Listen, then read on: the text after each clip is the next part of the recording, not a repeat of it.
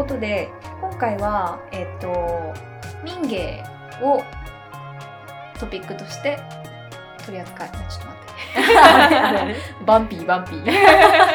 民芸民芸を。えー。なんか大してこう言うことないのにやたら貯めちゃった末裔 えっと今回はあーきっかけとしては民芸館でやっていた、えっと、柚木さみろうさんの展示柚木さみろうさんっていうえっとあれですね民芸の染めを主にこうプリントをたくさん作ってきた方がいるんですが、作家さんがいるんだけどその人の展示を見たことをきっかけにちょっと民芸について話してみたいなーって軽く 軽く思いまして。もともと民芸には興味はあった？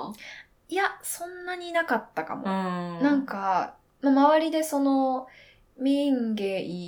にまあ興味ああるっていう友達とか、まあそのうんうん。まあ、ちょっと、その周辺というか若干関係ないっちゃ関係ないかもだけど、その、あの、茶道やったりとか、うん。着物の着付けとか、割とそういう、まあ、日本の型のあるような、まあ、伝統文化に興味のある人っていうのは周りにいたりはするんだけど、うんうんうん。民芸は、そうね、なんか、あ、益子焼って本当に素敵だな、みたいな、そういう、割と、まあ、あの、表層的な部分でしか全然知らなくって、うんうんうん。で、今回、そうね、その展示を見たりとか、あの、民芸館すごい素敵なショップがあるんですけど、そこでなんかいろんな民芸の本をパラパラして、あ、なんかやっぱり思想の部分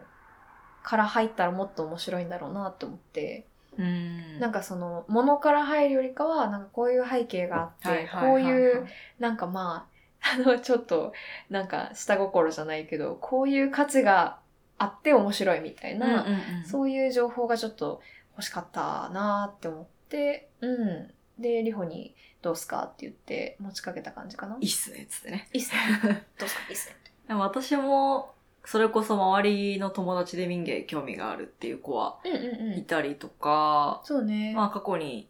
学生時代に開催したイベントで、うんうんまあいくつかその衣食住に関わるトピックを扱った時に、まあ民芸も話も出てきたりとかしてたけど、うんうん。自分がそこのテーマを担当してなかったり、ああ、そうね。直接的に民芸について、こう、学んだりとかしたことは少なく、ほぼなくて。うんうんうんうん。だからなんか、改めて見てみると面白いな、みたいそうね。あったね。私なんか年齢的に？年齢的にかどうか私の場合は年齢的にそのなんかなんだろうあの割ととっつきづらいテーマだなとか思っていて、まあね。なんかそのやっぱり自分のまあ国の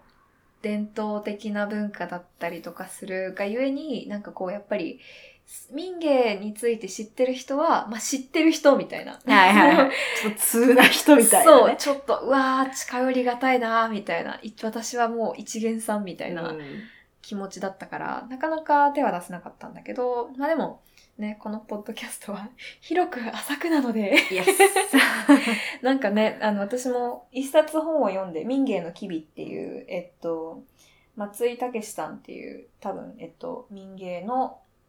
研究者の方が書かれた本を読んだんですけど、途中から、あ、まあなんかとても全部はさらえないなっていうちょっと焦りと、いやでも、そもそも全部さらって話すポッドキャストじゃないし、むしろそうねその、なんか、まあもしかしたら表層的かもしれないけど、なんか、いろんなトピックについて、まあその、面白いなって思う部分をこうちょっと、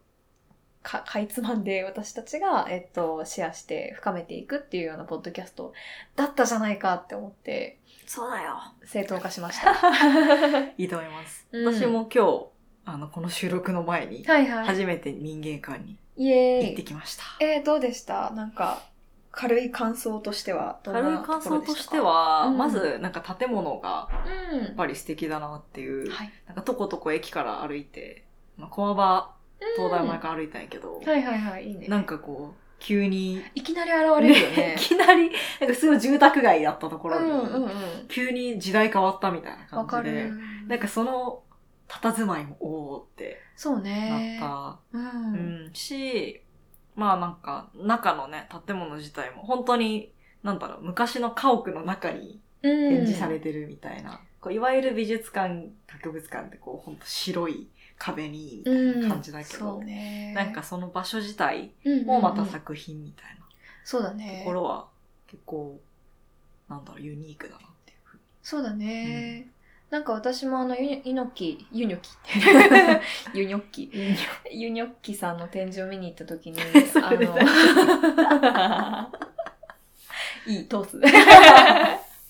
その、OK、ユノキさんの展示を見に行った時に、なんか、えっと、おそらく外国人のカップ、あ、おそらくでもなんでもないね。外国人のカップルが隣で、あの、見ていて、なんか、えっと、女性の方が多分、ユノキさんの展示を見たがっていてきて、で、男性の方が、いや、なんか、マジ、僕にとっては、この、なんか何よりもこの建築が面白いわ、みたいな。うんだから、その、展示もさることならながら、やっぱりその、ね、日本の伝統的な建築に興味がある人には、うんというか、誰にでも結構あそこは、まあね、そうだね。おーっていう空間ではあるようね。んでなんか展示品も、うん。えっと、私が行った時は、葉月が見たのと違う展示うんうんうん。をやってて、美しき漆っていう、まあ漆工芸品の展示やったんやけど、うん。なんだろう、その、割と、最初に入った、その、エリア？なんていうの？お部屋で。お部屋？最初に入ったお部屋とかだと、あ、こういうのおばあちゃん家にあるよね、みたいなさ、おーこう、何気ないうんうんうん生活の中にもあるような、はいはいはい。こう、器とかもあったりとかして、うん。なんかそれも含めて、その、なんだろう、工芸、美しいって捉えた柳宗悦の、なんだろう、か価値観っていうか、はいはいはい。みたいなのも感じつつ、うん、結構なんか日本だけじゃなくて、うん、まあそのうん今回の展示のサブタイトルは日本と朝鮮の漆工芸だったんやけど、うん。なんかそれ以外にもアフリカとか、いや、本当面白いよね。ペルーとか間にちょっとうん差し込まれていて、はいはいはいなんか。ペルーの土偶かわいいなとか、あ、わかる結。構そういうのもなんか良かったね。ねいや、ゆのきさんの展示の時も、あの、ゆのき作品が、まあもちろんメインで飾られていて、大半の部屋はそうなんだけど、なんかこう一個、えっと、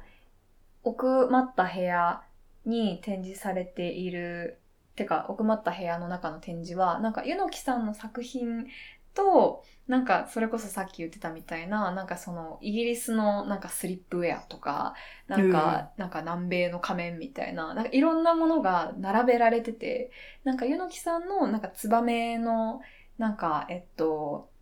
プリントの布地の横に、なんか全然違う国のなんか鳥のオブジェみたいなのが置かれてたりとかして、なんか、それ、そこら辺はやっぱりその民芸の、なんていうの、うーん、思想というか、うん。なんかその、国に限定されるものではなくて、結構その、幅広いうん。ものだし、土着的な、こう、工芸品うん。であれば結構民芸みたいな、その民芸のはあの範囲というか定義が、なんか日本のものとか朝鮮のものとか、そういうのに限定せずに結構幅広く普遍的なものであるみたいな、うん。そこら辺の考え方をなんか、すべての展示かわかんないけど、いろんな展示で反映してるの、すごいいいなって思うんだよね。ね、なんかその、一応さ、ここの、あの、ななんていうの、美術館うんうんうん。で、日本民芸館っていう名前。私多分英語でもなんかこう、 Japanese craft 的な感じだった気がするんだけど。 The Japan Fo- Folk Craft Museum ですね。フ folk craft、それがう民芸。ん。なるほどね。なんか一応日本っていう言葉を冠してるけど、でもその、なんだろうな。まあ、よしあしは置いといても、一般的にその伝統工芸とかって語られるときに、なんかこれはもう日本の、うん、なんだろう、もう、なんか先祖代々というか、なんかずっと続いてきたなんか文化で、みたいな、こう、うん日本の特有性みたいあのこう、重視するっていうか、あ、はいはい、はい。みたいな語りが多いのかなって思って、確かにね。なんかこう中国から影響を受けた日本のこれ焼きうんみたいな。みたいなみたいな。はいはいはいいや、なんかそういう意味ではなんか、結構、あ、この後話もしかしたら出てくるかもしれないけど、そはい。の、まあ民芸運動自体が、まあ日本の民芸を、まあなんか守るっていうかだけじゃなくて、うんうんまあ日本って言っても先住民のアイヌの文化とか、うんうんうんまあ朝鮮、あの、まあその日本に同化、戦時中させられそうになっていた朝鮮の文化とか、うんうんうんなんかそういうのを守ることにもすごくこう、なんだろうな、動いていたみたいなこともあって、なんかそれがこう反映されているのかしらというか、そうだね。日本っていううんこう、なんか国家の伝統みたいなことに縛られてないはいはいはい、確かに。感じはしたかも。うん。なんかでも民芸面白いなって思うポイントがなんか今の中でもいくつか出てて、なんかそのそもそも民芸っていう用語が多分1920年代に作られて、まあそれこそ柳宗悦とその仲間たちが作ったと私は記憶しているんですが、で、なんかその、なんだろう、えっと、今言ってたその、なんか日本日本みたいなナショナリズムに対する、えっと、なんかアンチテーゼ的なことうんうんもすごく柳さんは言っていて、なんか例えばその、なんかこう、えっと、沖縄の人たちが、その自らをすごく卑下して、固有の服装、あの、芭蕉布みたいな、芭蕉っていう、えっと、植物からできている、えっと、布地からできている着物とかを、こう、まあ、捨てようとしているような、まあ、そういう時期があって、まあ、それも当然だなと思う。やっぱりその日本がどんどんさ、あの、植民地化をしていったりとか、まあ、その戦後、戦後の話かどうかちょっと不明なんだけど、まあ、アメリカがどんどん進出していったりとか、まあ、そうする中で、その、沖縄の人たちが自分たちのこう、伝統的な民芸、民芸品を捨てようとしているのは、まあ、すごく 愚かな態度だっていうふうに言ってて、あの、まあ、その優れた布、これもまあ私の、あの、なんていうか、シンプルにしたから、柳さんのことはそのままではないんだけど、うんうん優れた、まあ、布とそこから生じた着物があることをこう祝福しなければみたういな。ん。これすごいなんか英語的な、なんかセレブレートしなければみたいなのを結構柳さん言うんだけど、で、この、えっと、民芸の機微の中では、まあ、当時のそのナショナリズム、なんか日本が、こう、やっぱり、より優れていて、なんかアイヌの文化とか琉球の文化っていうのは遅れていて、かわいそうみたいな、そういう風潮がすごく長いことあったと思うんだけど、まあ、そのナショナリズムに対するリフレインでもあるのと同時に、でも今、私たちの視点から見ると結構その、まあ、その、うーん、グローバリズムに対する、こう、ローカルを大事にしていかないと終わるんじゃ、みたいな、そういう感じの、えっと、反グローバル主義みたいな、そういう風にも捉えられるみたい確かにな。ね。うん。なんかでもそれで思ったのが、そう、これを書きながら思ったのが、なんかその、えっと、当時の日本のまあナショナリズムの中にもなんかグローバリズムも絶対入ってるよなと思っていて、なんか、なんて言うんだろう、その、うん。うーん、当時、えっと、え、てか、ナショナリズムとグローバリズム、結構切り離せない部分もあるよね。まあ、ある意味なんか世界があるから、うんうんうん。そっちを意識してるからこそのナショナリズムみたいな、あーにはなりうるのかもしれないね。まあ、いろんな構造があるとは思うけど、うんうんうん。なんかいろんな世界に国があって、なんかそれぞれの、うんうん、なんだろう、経済力とか、はいはい、まあぶはい。なんか文化的なこととかが、なんかこうお互いどこがいい、なんか一番いいんだみたいな感じになってる中で、うんうんうんうん。なんかやっぱり我が国は一番あー、なるほどなるほど。か優れているみたいなうん風に今結束する。まあはいはいはい戦争とかも含めてだけど、うん。的なことはあるのかな？逆になんかさ例えば江戸時代とかって、うん。別にナショナリズムはなくて閉じてるから。そうね。まあその地域ごとのうん、ありそう。なんか、あの 統治っていうか、うん。あるとは思うけど、そうねっ。ていう気がするけど、なるほどどう。グローバリズムとナショナリズ別の回か。ム。ちょっと、あナショナリズムについてちょっとやりたいかもな。そうね。え、やろやりましょうう。やりましょう。はい。じゃあ、はいそんな話があって。次のテーマが出てきましたね。うん。はいあ、若干補足すると、さっきそのうん。民芸館の展示で、こういろんな国の民芸品がはいはい。こう横並びに展示されているっていう話があったんだけど、柳さんの考え方的には、で、まあもちろん柳さんは、えっと、柳さんと民芸館の関係を話すと、柳さんがそもそも民芸館を設立していて、で、この後話に多分出てきて、出てくる、えっと、浜田庄司が、えっと、民芸館の第二館長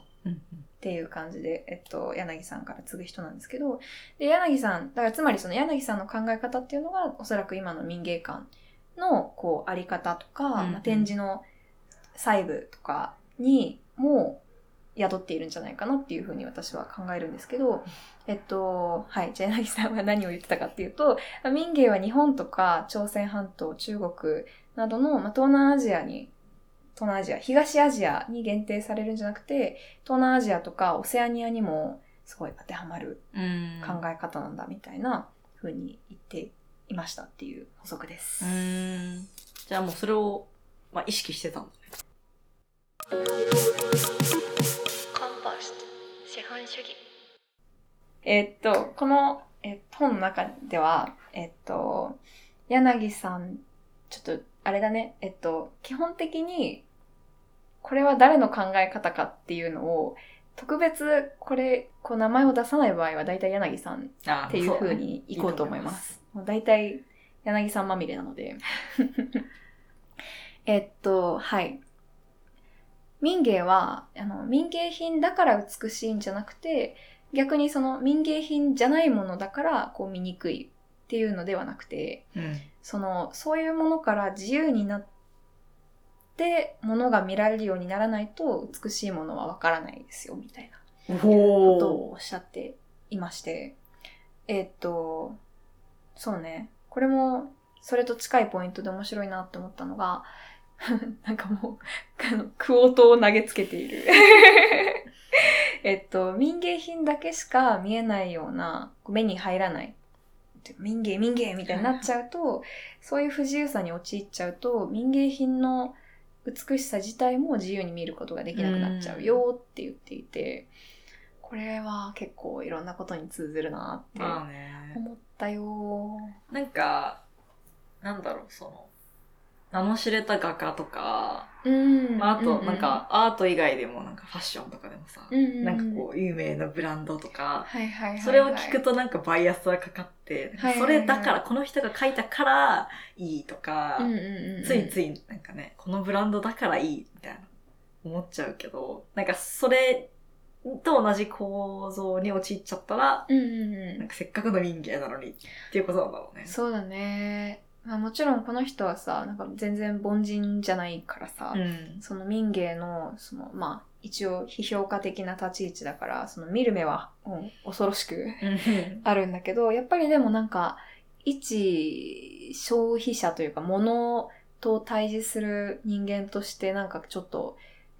そうね。まあ基本的になんか柳さんの民芸の話って、いやー、めっちゃいいけど、それ今全部応用はできないみたいな。ことが、まあ、多いっちゃ多いはいはい。気はしていて、まあ私はね、多いっちゃ多いと思ってるけど、なんかでも絶対そのエッセンスって、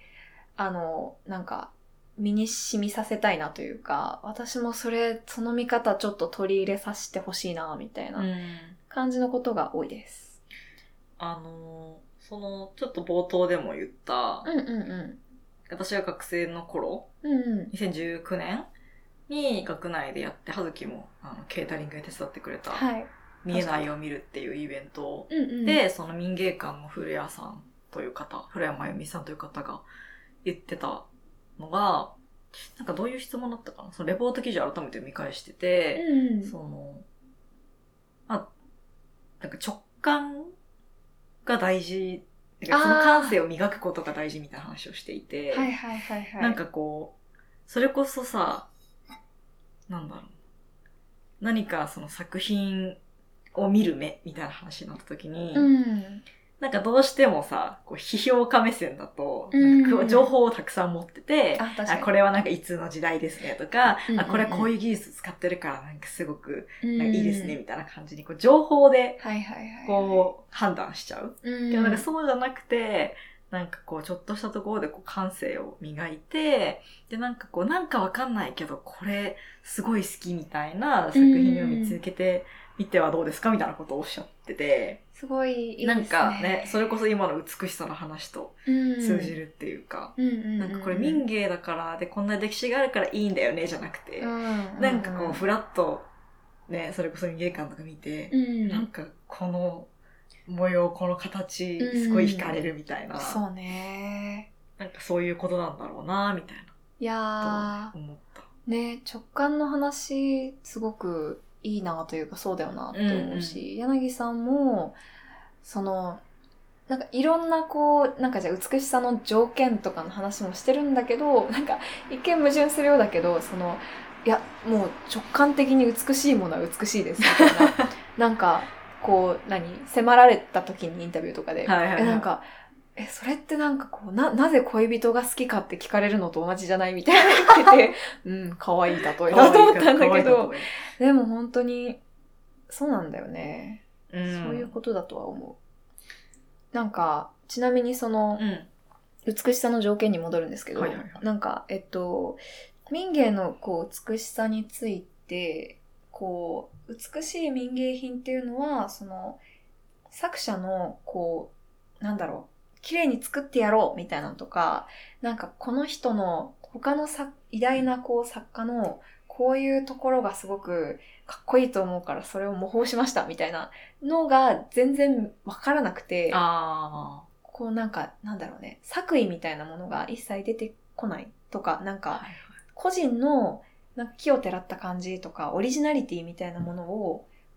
感じないうん。のが、これなんかなんかね、いやなんか今それすごい逆の時代だけど、だからこそ身に染みるみたいな。なんかねなんて言ってたかな。あ、すごい美しい言葉なんですけど、私なき世界において美しさが確実になることを祝福しなければいけないみたいなことを言っていて。なんかやっぱり自我とか、うんうん私はいらないんですよ、民芸に。で、やっぱりこう、すぐ作り手の名前を聞くのは、個人主義が醸した風習に過ぎないっていうふうにも言ってて、おうみたいうん。な。いや、いいね、いいね。やっぱね、名前を聞いちゃうと、情報を食べしちゃうというか。ねえ、ほんとそうよね。うんああ、これ誰々の作品か、みたいな。そう、そうなんですよね。逆に、でもそういうものなんかその、えーさっきは言わなかったけど、効率性とか生産性とか、まあ、自分の変なエゴみたいなものが出なかった、すごく自然な状態で作られたものっていうのは、美しくないわけがない。うん。いや、で、その美しくないわけがないっていう話でもう一個すごい好きなのが、うん。あれなんですよね。えっと、沖縄の芭蕉布？うん芭蕉の木からできた芭蕉布は、なんかこう、伝統的な作り方で作られたものは、もうすべて美しいっ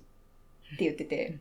で、どんな安いものでも、えっと、まあ、あくまでそれが伝統的なものである限り、こう、醜いと感じるものはなくて、粗いものなら力があるし、細かいものなら優しさがあるっていうふうに言ってて、これめちゃめちゃ、あの土井善晴さんの家庭料理に通じるものあるなと思って。というと。っていうのは、家庭料理も、えっと、その、味噌っていう、味噌とか醤油とか、まあ米とかもそうだけど、こう日本人が伝統的に日本の風土に合ったものを、こう長く受け継いで使ってきた、作って食べてきた。そういうものを使って、人が食材に触れて、直に手で触れて、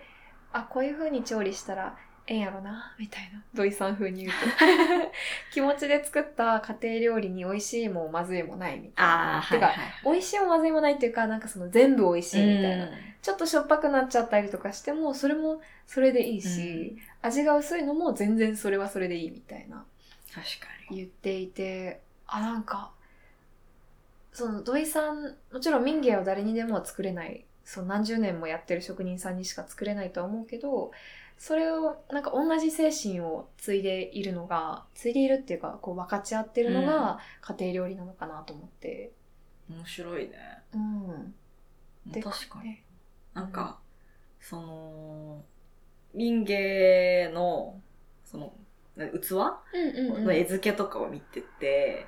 なんかすごい細かく描かれてる、描かれてるやつもあれば、うん。なんか、まあ素敵なんだけど、はいはい。なんかこう、割と、うん。なんかシュッシュッシュッって書いたっぽい。あ雑いな。みたいな。ペペペってやったんかなみたいな。ペペペ。いや、なんていうの？なんかこう、うん。すごくさ、丁寧にさ、なんか、こう、手をゆっくり動かしながら書きましたみたいなやつより、かしこまった感じよりも、なんかこういう感じの雰囲気がいいなってなって、こうパッパッパってうん。軽やかに筆を動かしたのかなみたいな。ものが結構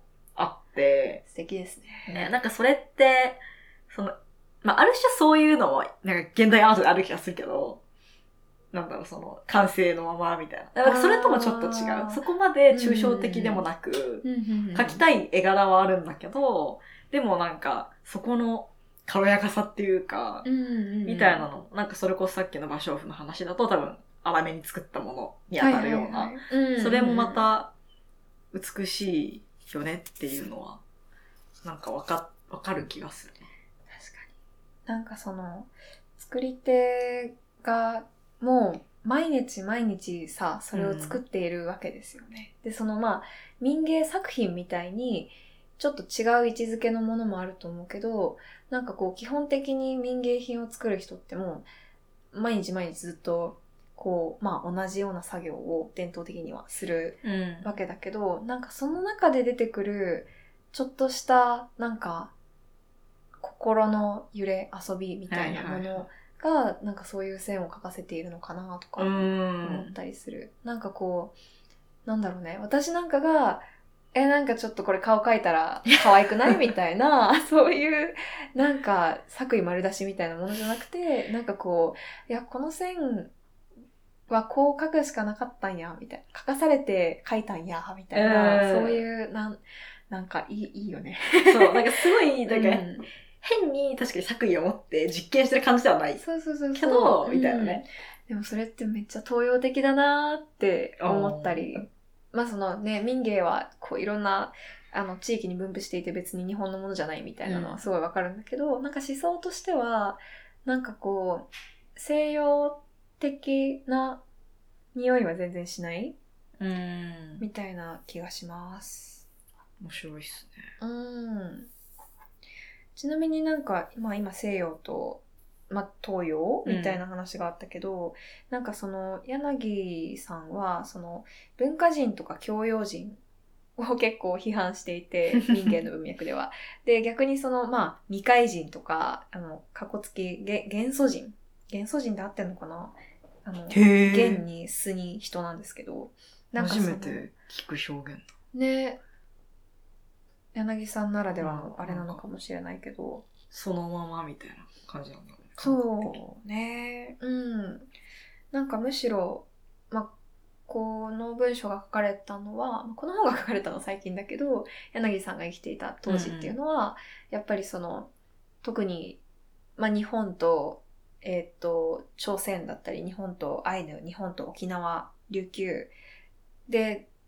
そのパワーバランスがすごくあってやっぱり日本、特にその植民地化をどんどん進めていたような、えー 思想の人たちというかそういう人たちはこう日本が圧倒的に勝っている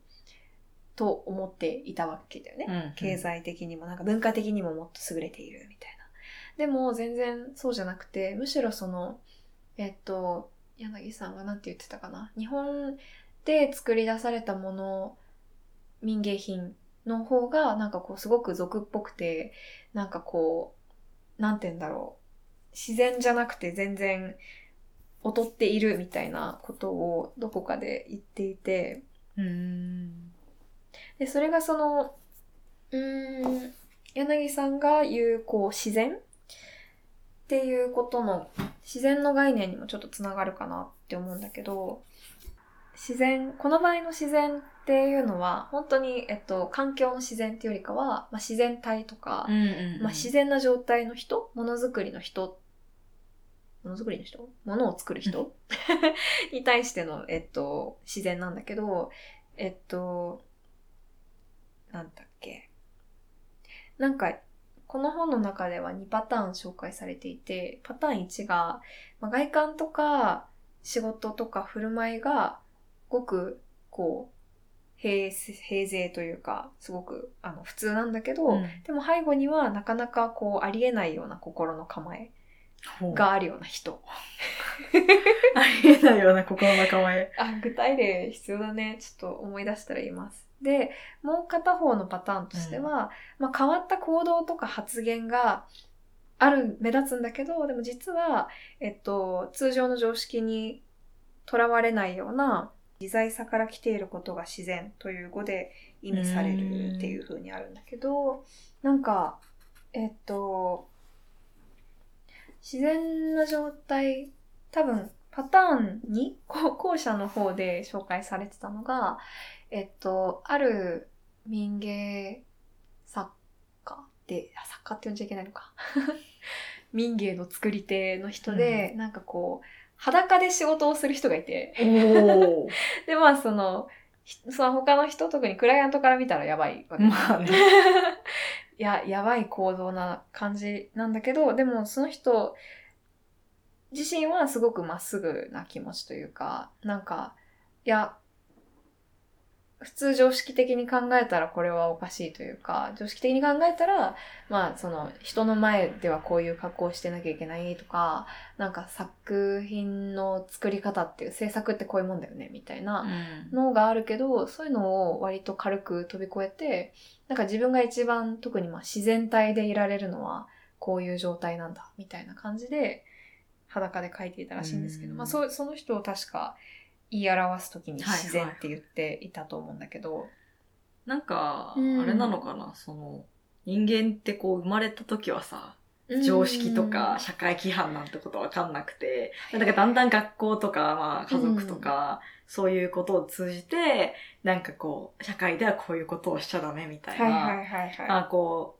う、実際に法律みたいなルールもあるし、そうじゃなくて、なんかマナうんうんうんーみたいなところとかも、なんか気づかぬうちにうんうんう、ん。そうやってこう、なんだろうな、まあ理性で、なんか自分のやり方とか考え方をこう制限かけていくけど、それが、なんか、まだ、その割と、生まれた時の自然な解釈がなんか 確かに。出せるみたいな感じなのかな。わあ、そうかもしれない。そうかもしれない。なんかしかもそれこそね、服とかもさ、うんいや、それ着るでしょ、みたいになってるけど、こういうものをこういう時に着るでしょうみたいなのがあるけど、いやでもそんな気がする。特にその何？じゃあ自分が官僚でとかこういうなんか普通普通のって言ったらあれだけどなんかこう社会性が高くあることを求められるような仕事とかポジションだったらそういうのって確かにあんまり考えなくてもいいかもしれないけど、うん。民芸みたいなさそのなんだろういかに自分の作為とかこう囚われていることを捨ててうん自然な状態で自然物と対峙するみたいなそういう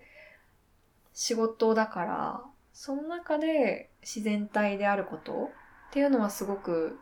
大事なんじゃないかしらね。うんね、そんな気がするね。面白いな今それできる人ってどういう人なんだろうね。確かあじゃあ結構柳さんの話をしたので、に。うん。えー浜田さんの話をおしたいと思います。えーっと、浜田庄司さんは陶芸家で、えっと、多分、益子焼きの人として結構知られている、私はそれすら知らなかったんですけど、なんかその、えー浜田庄司が、まあ今、益子焼き、益子焼きって言われるものの、うん。えーまあ一応元を作った人。浜田さんが益子に、えー移って制作を始める前は益子焼きって呼ばれるようなものはなくて、なるほでも今の益子焼きもいろいろこう細分化していって作家性の高い人とかも出てきてるから、どはいはい。もうそんなにこうザ・益子焼きみたいなもともと浜田庄司が作ったような益子焼きっていうのはむしろ減っているっていう風に書いてあったんだけどえっと浜田さんのなんか民芸に触れた原体験というかが結構面白くて、うんなんか紹介すると 20, 20代の頃に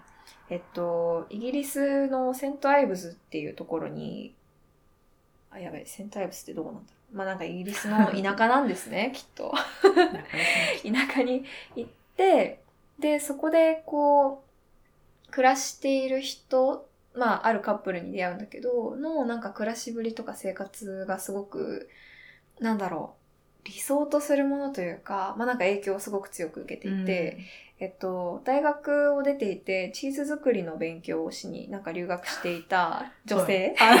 チーズ作りの勉強してたのかと思った。浜田少女がやってたら面白いね。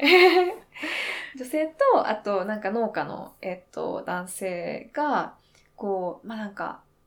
なんだろう、いかにこう幸福で素晴らしい生活をしているかっていうのをわざわざこう書き記しているらしいんだけど、なんか台所には美しいタイルが貼ってあって、まあ、古風な鉄の、えー鍋とか壺があったりとか、まあ、皿はスリップウェアっていうような、えっと、伝統的な、えー温かみのある器だったりとか、で、こう、石の暖炉を使っていたりとか。で、なんか、うーんと、その人たちの、なんか誠実な暮らしって言っていいのかな？ここからは本当に私が ちょっと覚えてないから勝手に解釈するんだけど、まあなんか民芸とアイデンティティってちょっと難しい微妙な関係かもしれないけど、自分たちのアイデンティティを素直に表しているようなものを普通に日常的に使って、でもそういうなんか当たり前の民芸品とか、まあ、うん生活用品が暮らしをすごく彩っているみたいな。活気を、その、なんだろう。物を使うことの喜びもあるし、なんか物がくれる喜びとか、教えみたいなものがあって、この暮らしめっちゃいいみたいうん。なるほど。な、なったらしくて。保守的だけど、質実で、えっと、自分の信念に根ざした生き方って書いてあるんだけど、いや、それは確かに、そんな暮らしを身近に見たら、なんか影響を受けるよなって思って、うん。なんかめっちゃ個人的なことにつなげると、私が大学の時にイギリスに一瞬留学をして、で、あ、このポッドキャストには出てないけど、私もリホも友達の絵がいて、えっと、彼女はブリストルの大学、まあ、あの、地方、地方都市っていうのかな？ロンドンから近いけど、うんうん。なんかちょっと外れにある、えー大学が中心となっている都市なんだけど、そこで、えっと、菜食で生活をしていて、で、そこの友達の家に泊まりに行った時に、あ、なんなんて、こう、何？まあ地に根ざしているまで言うと結構、なんだろう、え、ブリストル産じゃないもの食べないんですか？みたいな、そういう風になっちゃうから、はいはい。ちょっとあれなんだけど、すごいでも、なんか無理なく、えっと、自分の、こう、思想を中心とした楽しい生活をしているなっていうのを見て、で、まあその彼女が、まあ特にビーガンだからその食が中心にはなるけど、えっと、なんだろう。それを達成するために、こういろんな、まあなんか工夫をしていたりとか、そこの中で選び取るものが生活をなしていて、うんなんか、それに結構影響を受けて、帰ってきてからも、なんかサステナビリティってなんだろうとか、自分もちょっと菜食やってみようとしたりとか、したんだよね。からなんか、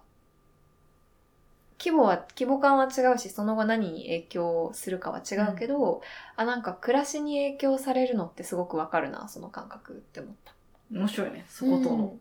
関連っていうか。うんね、ね。そうなんですよ。え、ちなみにもう一個、はい。セントアイブスでの、なんか、お浜浜田さんの 体験の話をすると、なんか、えっと、彼はなんかセントアイブスに行った時に悟ったらしいんだよね。何をかっていうと、まあなんかどうやってかっていうと、なんかそこに、えっと、日本から離れてイギリスに行った時に、まあよく海沿いの都市なんだね。なんか断崖おに行ったってあって、で、ある日、岩に寝そべっていたら、カッコウ、カッコウ鳥が来て、野生のカッコウ鳥が近くまで来て、で、突然、こう、カッコーって 泣いたらしいね。で、びっくりして、浜田さんはこう飛び上がったらしいの。で、その時に分かったのです。っって書いてあって。何ですか？私はここにいる。私はそれがわかる。で、そこからが、本当、私の本当の人生が始まりましたっていうふうに言ってて、へうわーってなったんだけど、なんかすごいフィクションみたいな話だなって思うけど、これは、えっと、この本の中では、まあ、禅でいうところの牽制、見るに性質の性なんだけど、ーなんか自らの最も深いところで、自らの、こう、現実存在の全てを理解し、うん。悟るみたいな。で、それって今ここでの生のうちに全てを見て全てを行うことの重要さみたいなことにも通じるらしくて。はい、難しい。理解しようと頑張ってる や悟りがでも理解できたらそれはそれで悟ってるってことだから、二次的に悟るのは難しい。難しいよね。確かに体験だもんね。うん論理的に言えるもんじゃないもん。ねでもなんか、それが彼のその創作とか民芸に対する考え方につながってるのって、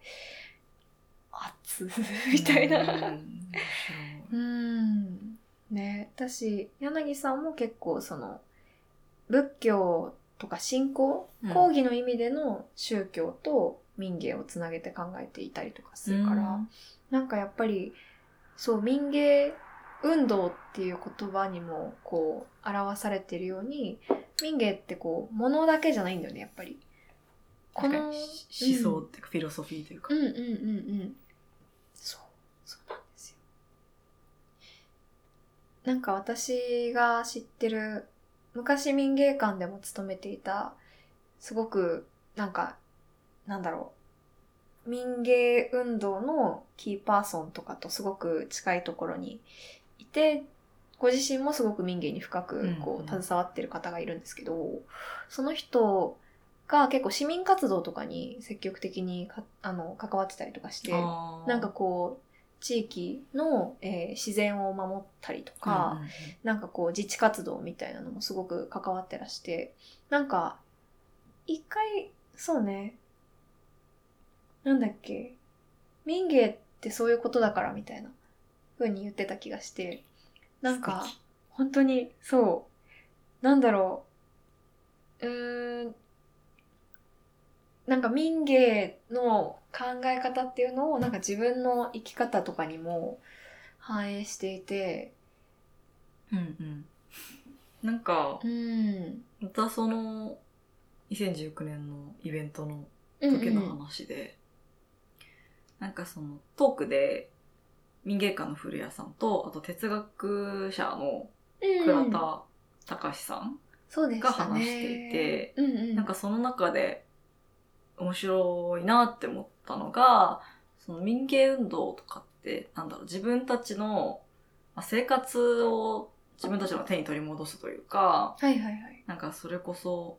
まあ、当時の文脈だと、どうだろうね。なんかその工業化とかがどれぐらい進んでるのかちょっとわからないんだけど、あ、でもめっちゃ進んだと思う。あじゃあそれかな、うんなんかどんどんこう、同一の均一化されたものができてきてる中で、うんうんうん、いやなんかこういうその、まあ、誰かが手で作った、かつ、こう、すごい職人の、なんか美しいものみたいな、こう、うんなんだろう。作品じゃなくて、なんか無名の人たちが作ったものにも、なんか美があるよね、みたいなことだったりとか、うんなんかそこの、こう、自分たちの日常から離れてしまったものを、なんか引き戻すみたいな思いもあるみたいな話をされていて、うん、なんかそこと、なんか通ずるのかなっていうか、そうね。なんかそういう市民運動とかも結局その、なんだろう、その政府とか、なんか企業とかがうんうん。推し進めちゃってる何かこうん、う、ことがあって、でもそれっうんて本当に住民の、こう、思い、汲み取ってますか？とか、はいはいはい。なんか自然環境のこと考えてますか？とか、うんうんうんうん、なんかそういうところなのかしらという。確かにね。わかる。なんかそういう大きな良くない、良くない、まあ、自分が良くないと思う力に対して、いかにこう抵抗していくかとか、自分が大切に思うこと、特にその、なんか自分の寿命とかを超えた長い時間軸でこう歴史のあるものとかを、うんうんまあどう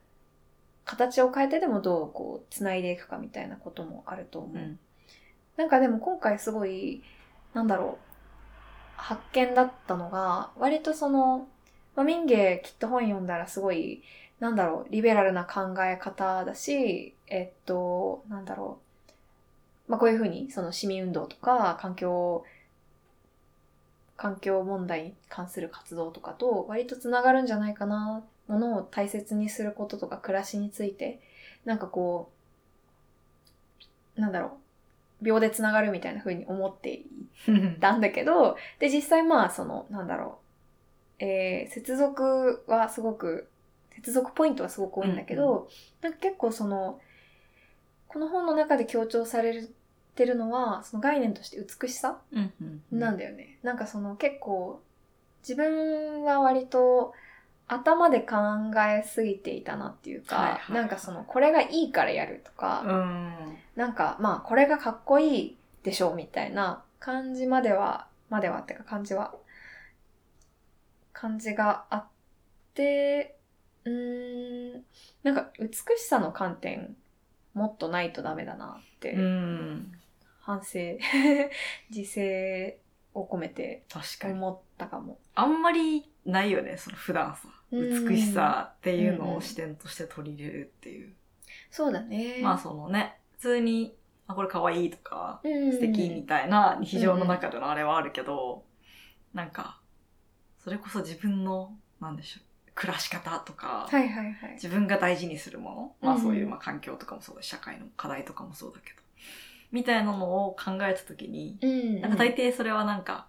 不公平な部分とか、そうなんだよね。こうでなきゃいけないみたいな。うん怒っちゃうんだよね。うん。確かに。でもねどうぞ。あ、ごめんなさい。うん。それこそなんだろう、自然で言ったら、うん。環境を壊してはいけないっていう、まあ、考えもあるけど、うんなんかそこの、なんだろう、人間と他の、まあ、動植物が共存する社会の美しさみたいな。いや、マジそう。とかうんうんうん。なんかそういう感じなんやろうね。そうだね。私そういう美しさってなんかこう、見てこないと、自分の目で見てこないと、なんかやっぱ想像できない部分もあるのかな、みたいな。うん。なんかこの後ちょっとその、美しいものを、まあ、物を買うこと、物を使うことみたいな話にもちょっと行くんだけど、なんかその目をやっぱりすごい、まあ、民芸の目利きの人は養わなきゃいけない。その、物から学ぶことがたくさんあるから、みたいな。でもなんかその、じゃあ社会運動とかの文脈で、こう美しさ、美しい事例を見ることって、なんか何に、どういうことなんだろうって思ったりしうんうんて、うんもしかしたら私がさっき言ったなんかその、なんだろう、すごくいいなって思うような暮らしに、こう出会うとか、うんなんか、この人の考え方ってすごく素敵だなとか、この人の、なんだろう、思想が美しいみたいな、はいはいはい。そういうのに触れるのももしかしたら大事なのかもと思って、なんかやっぱり、そうね、頭で考えてこれをやらなきゃっていうのと、なんかじゃあ自分が日々じゃあ、私結構服選ぶの日々楽しいな、でもなんか決まらないと本当に苦しいな、みたいな感じなんだけど、でもなんか、そういう美意識とかこだわりみたいなものが、こう活動とかにも、活動、思想、発言とかにも通じるといいなって思うんだよね。素敵。いつかそこの域まで行きたい。そうですね。うんでやっぱそこに至るにはいろんなことをうん。自分で見て、経験してっていう積み重ねなんやろうね。そうだね。確かに。自分でもね、たくさん実践していかないといけないんだろうなって思ったりする。そう、なんかちょっと話違うけど、最近その、まあなんか仕事のはこともちょっと相まって、なんかその、会話、対話？対話の質の高さとか、うん。対話、まあ美しさとはちょっと違うかもだけど、なんかこう、なんだろう、美しい美しい食？なんか本当になんだろうすごくいい食材を使って作られた美しいこうコース料理とかあとなんだろうすごくこだわりのこだわりの、こだわりのって言うとなんかまああれだな。まあなんか、えっと、とてもいい素材を作作られた服みたいなものみたいな、そういう品質をなんか会話に求めたらいけないんだろうかみたいな思思った。り。なんか、会話ってすごい、まあ仕事においてはさ、まあいかに相手を、まああの、なんだろう、雑談だったらいかに相手をちょっと、あの、笑ってもらうかとか、はいはい面白、面白いって思ってもらうかとか、まあ、より、あの、真面目にビジネスってなったら、どう的確に伝えるか。うん。相手の意図を汲み取ってみたいな、いろんなまあ、シーンによって会話の価値って違うと思うんだけど、なんか、なんだろう。質の高いとか、なんか映画、いい映画を見たみたいな、はいそういう体験としての会話みたいのがあったらすごくいいなっていうか、ポッドキャストをなんでやってるかって、まあそういう部分もでかいのかなって思いました。示唆に富んでるみたいな感じなんかね。うん、それも絶対あると思う。うんうんうんなんか確かに私も人と話して、なんか、まあもちろんその、こう、ためになる情報、うんうんうんインフォーマティブみたいなのも、うん。まあある意味、あの、まあ結果的に自分にとってこう、いい情報が得られたって意味ではプラスなんだけど、なんか、か、そうじゃなくて、なんか新しい視点に触れるとか、あ、はいはい。そういう考え方があるんだ、みたいなこととか、うん、なんかそれって、ちょっと違う？インフォーマティブより、インスパイアリングみたいな。あなんかそこの感覚なのかな？うんなんかそっちの後者の方がよりなんか質が高いってそうだ感じねる。わかるわかる。かもしれない。だしなんかやっぱり質の高い会話をしてないと、それにこうすごくあ乾きを覚えるというか、なんか、いい会話したいけどでもなんか、何？お金をを払ってもらえるものでもないじゃん。わかる。いいレストラン行くとか、映画見に行くとかじゃなくて、やっぱりこうタイミングとか、なんか自分の能力も試されたりとかするし、まあわかんない。人からと、まあ、トークイベントを聞くとか、こう、すごく素敵な人の話を聞きに行くみたいなのもありだけど、なんかより自分がそこに、こう、一話者として入れると、すごいいいよね。そうね。私なんか引き出されるしな。あその話してる中で、自分一人だったら、こう、言わなかったかもしれないけど、そのひ相手との会話の中で引き出されてきたことがあって、あ、自分ってそう考えてるんだとか、そうね、確かに。なんかこう、なんとなく考えてたけど、言語化してなかったものを言語化してみて、なんか自分の中でももうちょっとこう、ストンとくるみたいなこととかってあり、ますね。なんか、いいよね。わかる。あの、最新号、ヒューマライジンの最新号、はいはトゥルーがあるんですけど、それの、あの、永井玲さん、このポッドキャストでも取り上げた、えっと、水中の哲学者たちの作者の、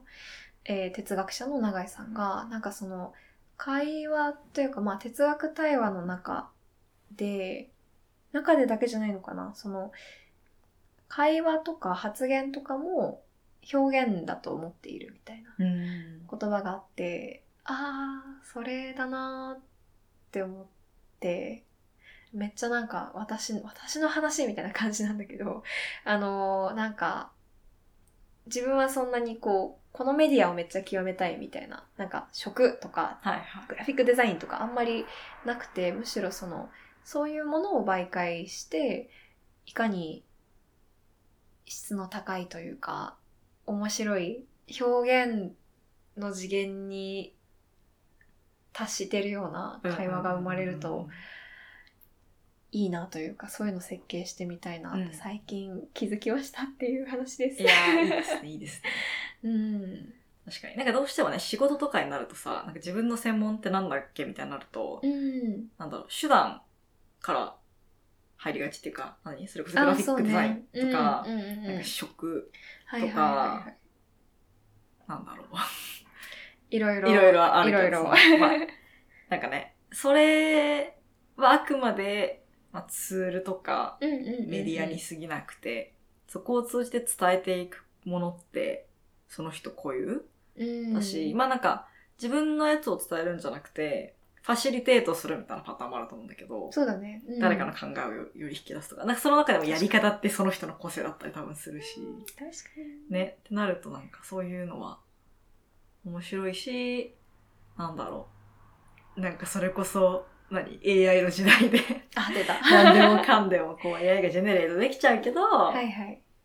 で、まあ AI もそれっぽいことはもちろんできるんだけど、いろんなその、うん、うん、うん。世の中にあるそのデータを持ってきてそれっぽいうん、うん、うん。ことを述べることはできるけど、そうね。なんかね、最終的に自分の中にあるものみたいなのって、うんまあ、。他の人にはない、うん。なんか積み重ねだし。そうだね。だし、なんか、その体験の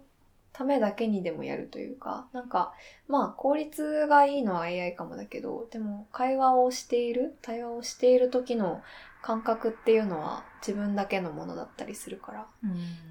なんだろうね。そこは、まあ、AI が入った方がファシリテーターとして安くても、なんか自分は無償でもやりたいなって思うし、うんはい。そうね。いろいろね、派生して考えちゃうよね。さてさて、えーっと、あ、そう、なんか、ちょっと思想の話、あ、でもままだ思想の話か。まあずっと思想の話ではあるんですけど、えっと、なかなか面白い、えーっと、チャプターがあって、うんそれがその、まあ、物を買うこと？はいはい。物を生活の一部に取り入れることについて書かれていて、えーこれもまた柳さんなんだけど、えっと、物買ってくる、自分買ってくるっていう、ちょっとなんか、え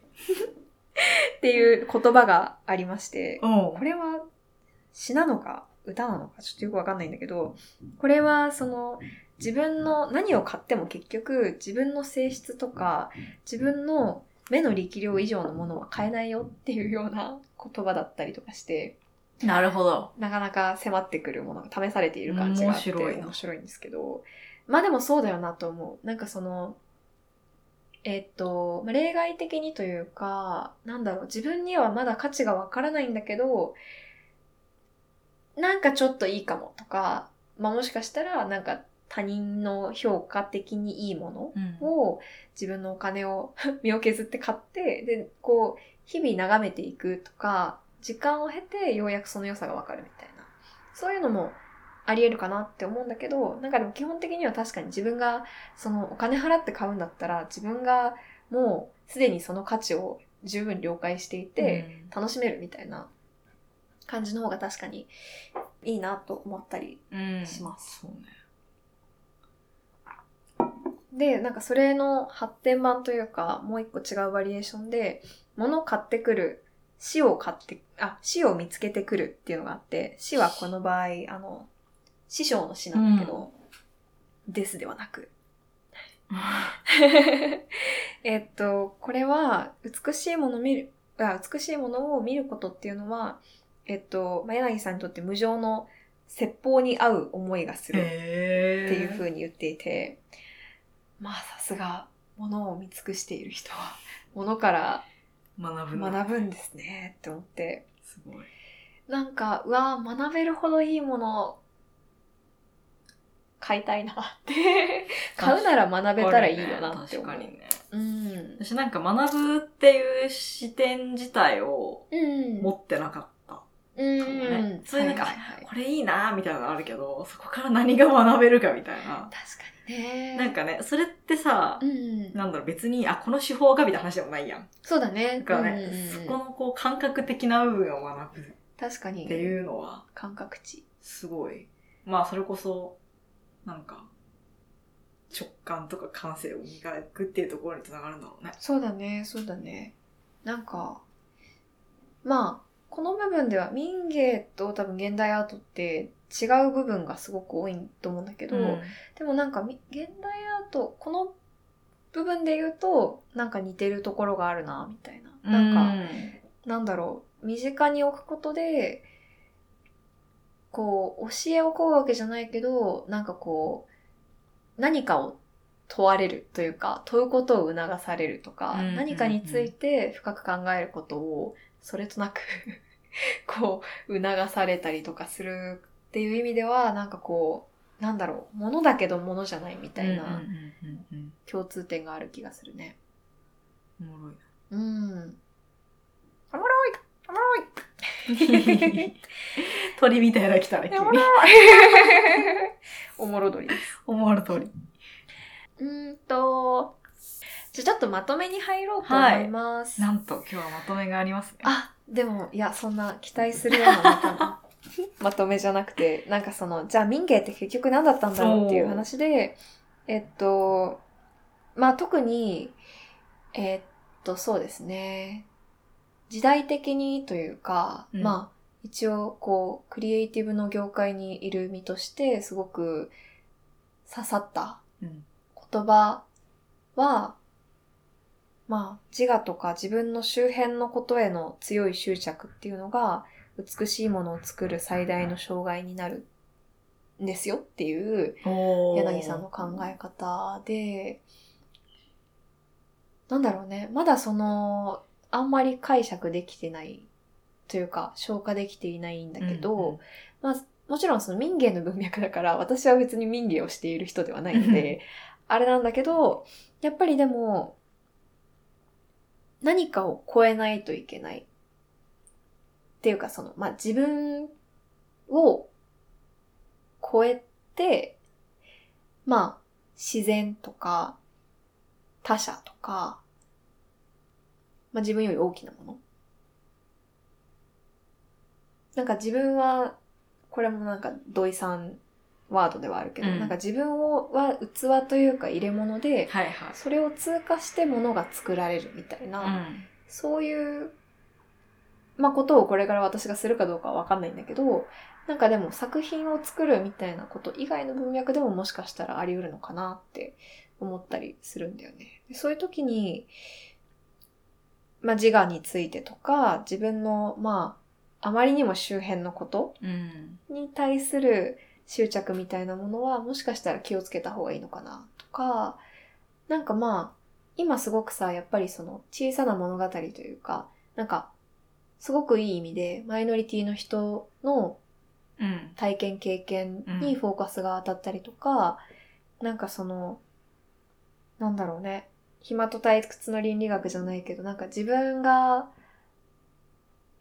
こう、消費とか、まあ資本主義とか、もさえも置いておいて、本当にしたいこととか、求めていることなんだろうみたいな、すごい個人主義の社会だと思うんだけど、だしそれにはこう、すごく、なんか日本にもっと個人主義浸透しろって思うこともあるから、いいこともたくさんあるんだけど、なんかでも、個人主義個人主義ってやってると結構疲れちゃうところもあるから、うん。うん。なん、か、いや、まあ自分はただの入れ物だよねとか、本当に美しいものを作りたいんだったら、なんかこう、なんだろう。自分はあんまり関係ないみたいなはいはいはい。風に思えるのは、なんか前回、前回、前々回とかの絶滅の回じゃないけど、なんかちょっっと、思いっきり視点を変えたりとかすることで、ちょっと肩の力が下りるというか、みたいな経験になる気がしてね、なんかこう自我がもちろん大切な場面もたくさんあるけど、でも、も逆にそれが自分の視野を狭めてしまうとか、うん、そうね。なんかね、可能性を狭めてしまうというか、うん。みたいなのは、ああるのかなっていうそうね。思うね。そこで、うん。なんだろう、その、まあ最終的に判断するのは自分なんだけど、うん。で、も、まあ、ある意味こうオープンマインドじゃないけど、はいはいはい。そうね。なんかまずは受け止めてみるみたいな感覚とかなのかな。そうね。確かに、今聞いてて思ったけどさ、なんか、いい会話みたいなのもさ、あんまりこう、なんか自分が自分がとか、なんか世間話的になっちゃうじゃん。自分が最近やったこととか、うんなんか、あんまりにも自分に卑近な物事ばっかりだと、なんかこう、相手のことも本当に視野に入れることができなかったりとか、なんか超越できないな、みたいな。うん。確かに。なんかジャッジしちゃうとかね。そうあー相手が言ったことに対して自分の価値観でなんかすぐにフィルターかけて、いやでもそれはさ、みたいな感じになあると、なんかその先にあったかもしれない気づきの機会がなくなっちゃうみたいな。ー 確かに、そうね。あるのかもね。うん。という意味でもすごいめちゃめちゃ勉強うになる。ん。で、あと民芸、なんかこう、今までも触れてきてると思うけど、なんかこう、ただ物として美しいとか、なんか、そう、消費していいものっていうよりかは、なんか、もっと大きく全体というか、人と物との共生なんだな、みたいな。ほごく普通の暮らしの中で、生き生きと用いられていて、生活を活気づけたり、なんだろう、イメージは、こう、縁の下の力持ち的はいはいなは、いなんかこう、あ、こんな時に、こんなに、このものが、器が支えてくれるなんて、みたいなイメージ。うんですうんけどね、よくわかんないよね。なんか、じゃあここで語られてるような民芸って今もあるのかって言われると、なんか、じゃあ益子焼きも、もうほとんど、その、じゃあ、な、んなんだ、現存しているものは、もうだいぶ形が違うだったりとうんうんか、なんかその伝統、日本の伝統工芸も、あの、柳さんたちが触れていたようなものっていうのは本当にもうなくなってきている。っていう中で、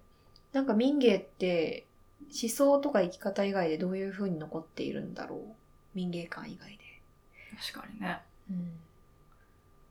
なんかね、それこそ逆に個性みたいなのを求めがちじゃない、まあ制作そうだねってなると。うんうんそうじゃない、なんか、まあ民衆工芸品のあり方みたいな。うん。うんうんうん。確かにね、なんかこう、本当に、これは江戸時代に作られましたとか、そういうものを見てうんるもんね。ああいう。展示物で言うと基本的には。確かに。ただでもさ、やっぱアップデートされないとさ、どんどん、なんかただの骨董品になってしまうという、あ、骨董品？なんかこう、何？暮らしからどんどん遠のいちゃって、うんうんうんそれはもはや民芸ではないのではみたいになっちゃうよね。なんか確か、うん。には載ってないが。あ、これだ。なんか、毎年日本民芸館展っていう新作工芸つだ。公募展はいはいはいはい。をやってらして。そう、買えるやつ。買えるこれはだら、から、まあ今の。民芸のうん、精神を引き継いだ方々の作品ってことだよね。作品、民芸品。せやなこれも行ってみたいなそれすっごい見てみたい。母がなんか、あの、なんだっけ、行ったけどもうなんか全部売れてたみたいな。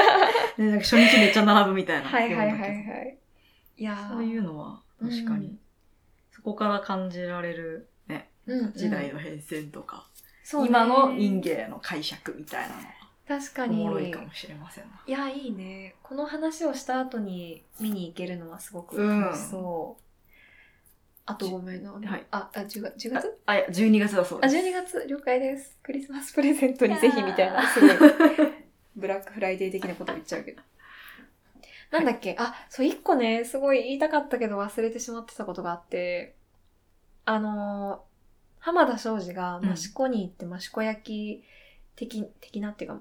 益子の土を使って、うんうんえっと、益子焼きっていうのを作った、発達させたと思うんだけど、なんか、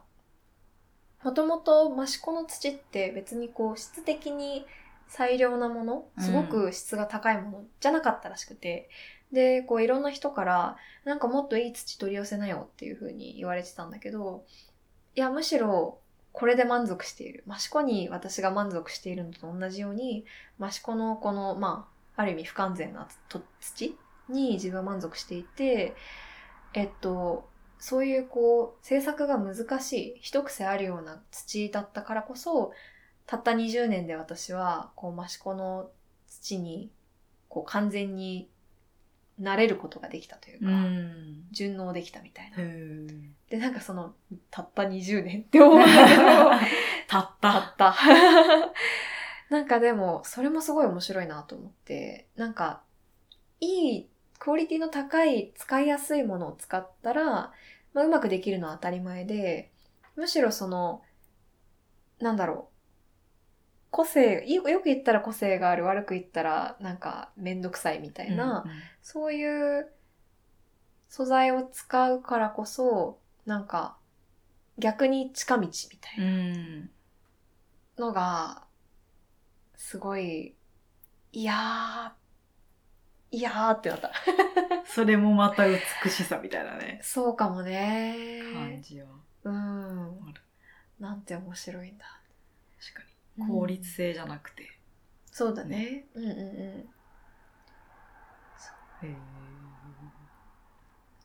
感覚的にはどんなもんなんだろうね。なんか、扱いやすい、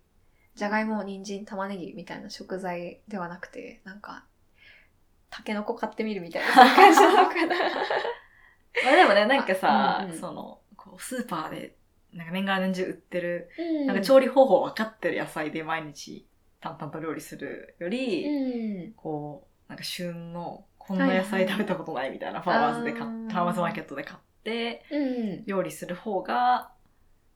なんか豊かだよねみたいなことなんですかね。いやー、でもそうなんじゃない。まあもちろんその20年間毎日それをやるわけじゃないから、うん。あの、職人みたいな、こう、あ、職人もまたちょっと、なんかね、難しいんだよね。民芸の文脈でこう、職人とか、うん。なんか作家とか、こう、いろんな作り手？地雷ワードがあるんだけど、なんか、そうね、そうだと思う。なんかよりこう、うん。料理、私なんかは結構実体験的に、なんか、普段調理し慣れない食材、野菜とかを切ってる、切ってて、なんかこう、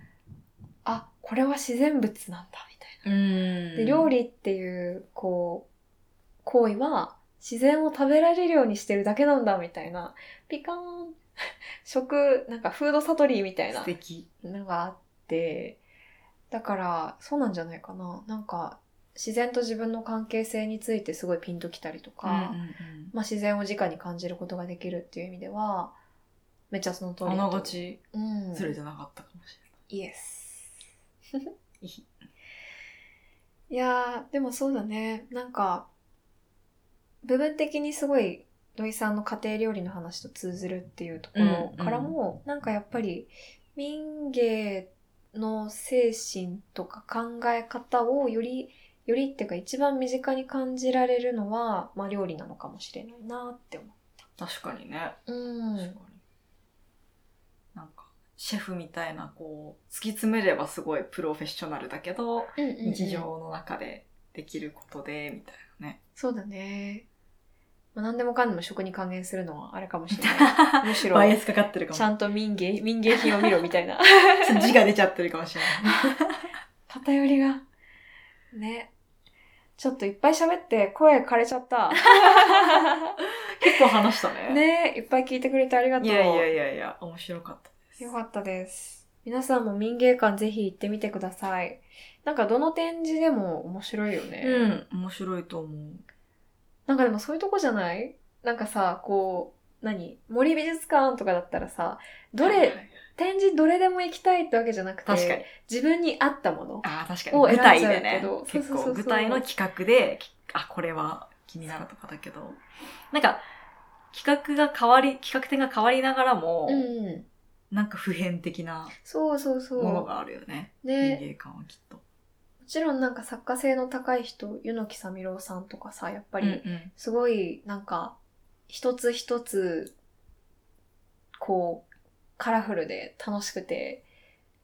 かつこう地に足がついているような作品で、なんかこう楽しいんだけど、なんかでもそうでない、もう少しこう、